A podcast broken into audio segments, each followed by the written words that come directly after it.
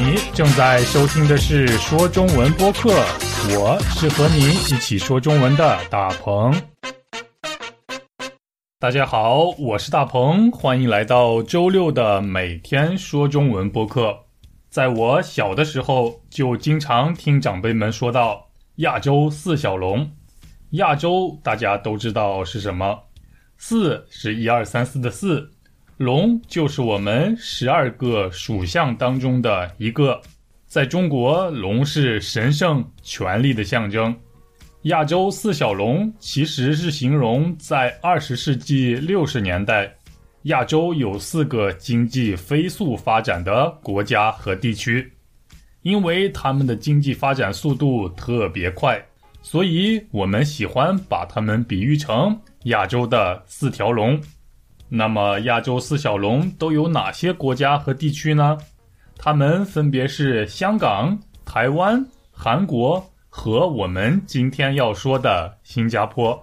非常感谢在新加坡有很多我们的听众，并且还可以排在第五名，十分感谢大家。说到新加坡啊，我们可以马上想到很多东西。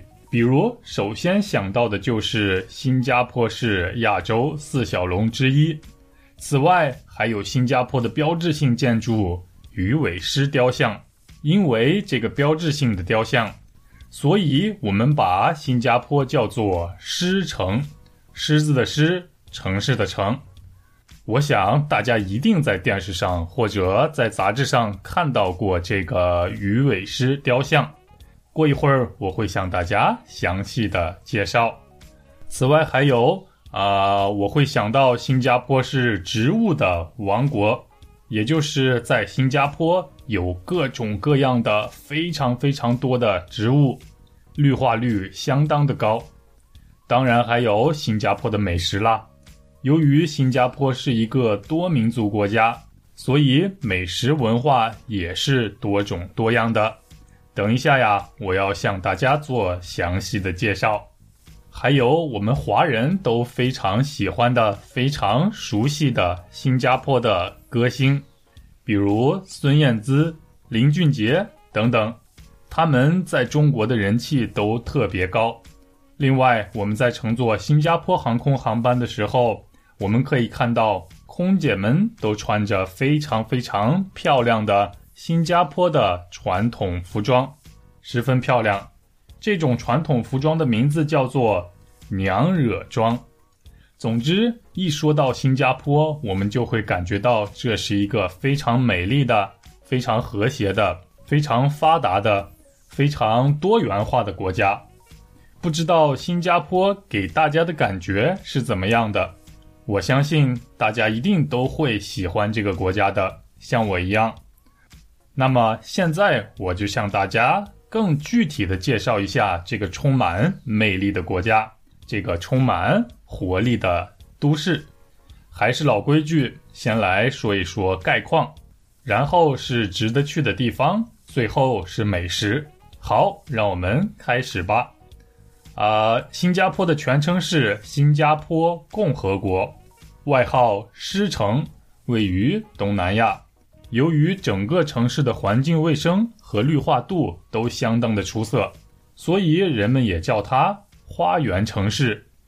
新加坡是世界上人口密度第二高的国家，也就是说，新加坡的面积虽然小，但是人口却非常多。那么，人口密度第一高的国家，大家知道是哪儿吗？那就是位于欧洲的一个国家，叫做摩纳哥。根据二零一八年的统计结果，新加坡的人口大概在五百六十万左右，比起越南的首都河内、韩国的首都首尔和日本的首都东京的人口少了很多。但是由于新加坡的面积更小，所以结果是新加坡的人口密度要比河内、首尔、东京要高出很多。啊，接下来我们看一看新加坡的气候是怎么样的。由于新加坡离赤道很近，赤道是地球的中线，也就是在南半球和北半球最中间的地方有一条线，这条线就叫做赤道。因为新加坡离赤道很近，所以新加坡的气候很热，属于热带雨林气候。一年中温度变化不大，都保持在二十三度到三十一度左右，而且雨水充分，也就是经常下雨。我很喜欢这样的天气，因为没有冬天。好了，说过了新加坡的概况，我们现在来看看到新加坡旅游的话都有哪些值得一去的地方。首先要去的地方，当然就是我们刚才提到的鱼尾狮公园，因为这个鱼尾狮雕像是新加坡的标志性建筑，也可以说成是地标性建筑。这个雕像的样子非常特别，它的头是狮子，身子和尾巴却长得像鱼，所以我们把它叫做鱼尾狮雕像，就是长着鱼尾巴的狮子，而且从狮子的嘴里还可以往外喷水，从远处看上去像是一头喷水的狮子，但仔细一看。却发现它的尾巴是一条鱼，那么这个特别的雕像有什么特别的意义吗？狮头代表着狮城，鱼尾巴的造型表示新加坡从渔港变成了一个商业港口，同时也是为了纪念漂洋过海来南方求生计的祖辈们。鱼尾狮雕像的英文名字是 Merlion。所以，我们从它的英文名字也可以想到它长得是什么样子了。这么特别的建筑，难道不值得我们去看一看吗？所以，这是我第一个推荐大家去看一看的地方。鱼尾狮的高度是八点六米，重量可以达到七百吨。看完鱼尾狮以后，不用走多远。就在周围，大家就可以看到是像政府大厦、新加坡海滨金沙湾酒店等其他地标性建筑，这就叫做一举两得。那么我们何乐而不为呢？第二个要推荐给大家的地方就是新加坡的克拉码头，和一般的码头不一样，在这里能感受到新加坡。当地的风土人情，坐着船沿着河，几乎可以看遍新加坡的各种有名的地方。不过要等到晚上再去，因为夜景更美。另外还有街边的酒吧和餐厅，也是年轻人们非常喜欢去的地方。如果你喜欢热闹，那么一定不要错过克拉码头。好，最后一个要推荐给大家的是新加坡的度假胜地圣淘沙，啊，应该说是圣淘沙岛。这个地方非常适合节奏比较慢的度假。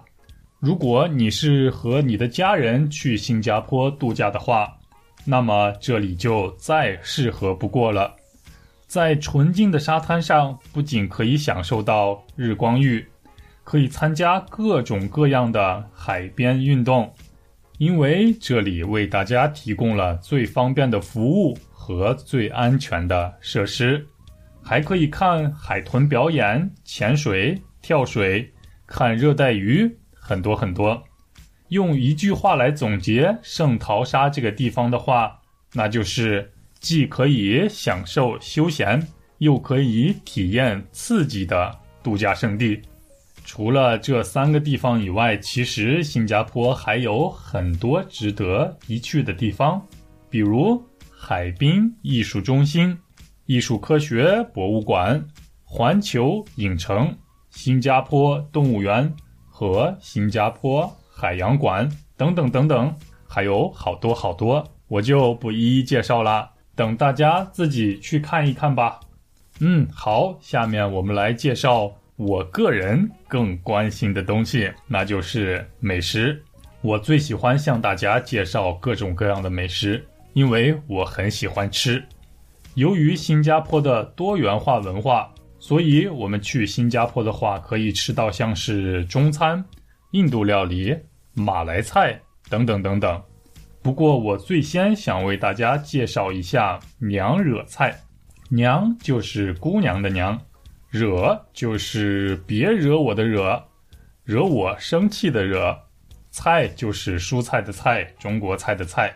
大家还记得刚才在开头的时候，我们曾经提到过的？新加坡航空公司空姐们穿的特别的服装吗？对，那就是娘惹装。啊，娘惹装非常好看，大家可以在网上找一找新加坡娘惹装的照片。那么，当然，娘惹菜也十分好吃啦。娘惹菜是由中国菜系和马来菜系合并成的一种新的菜系。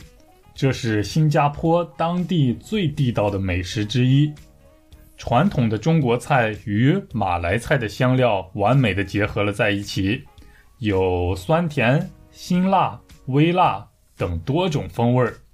娘惹菜最大的特色就是口味浓重，如果你是重口味的话，那么娘惹菜就是你的菜。因为在娘惹菜里会有很多来自马来料理的香料，还有会使用到来自泰国的食材，又有中餐的烹饪手法，所以娘惹菜就继承了多个菜系的特点，味道也十分特别，深受当地人的喜爱，游客们也是经常造访。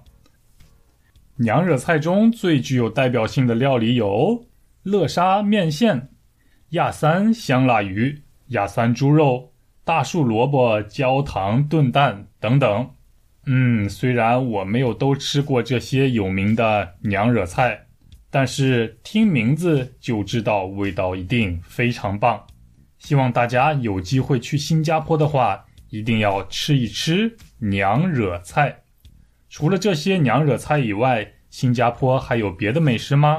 当然有啦，而且还很多。比如咖喱鱼头，用辣味十足的咖喱和鲜嫩美味的鱼组合在一起，再搭配有新鲜的蔬菜，还有辣椒螃蟹。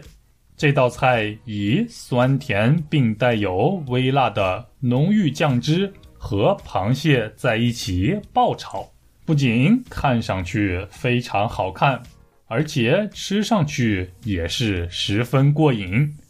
此外，还可以推荐给大家的是麦片虾、加椰吐司、骨肉茶、海南鸡饭、印度烙饼等等等等。嗯，这些都是我非常喜欢的美食，在新加坡的美食也是数不胜数。我只能说，新加坡真是个好地方。不知道听完这期节目以后，你有没有想去新加坡看一看、玩一玩呢？还有，非常欢迎住在新加坡的朋友们也向我们来推荐一下你认为特别有意思的地方，你认为特别好吃的东西。如果在节目中我有什么说的不对的地方的话，请大家给我留言。请大家告诉我，帮我更正。好了，这就是我们这周的说中文播客，这就是我为大家介绍的排名在第五名的城市——狮城，新加坡。非常感谢新加坡的听众朋友们，谢谢大家。希望你们可以一直喜欢和收听我们的说中文播客。那么，我们下周再见吧。下周我们又会去到哪一个城市呢？如果你想知道的话，请不要错过。最后，祝大家周末愉快！下周我们一起说中文，拜拜。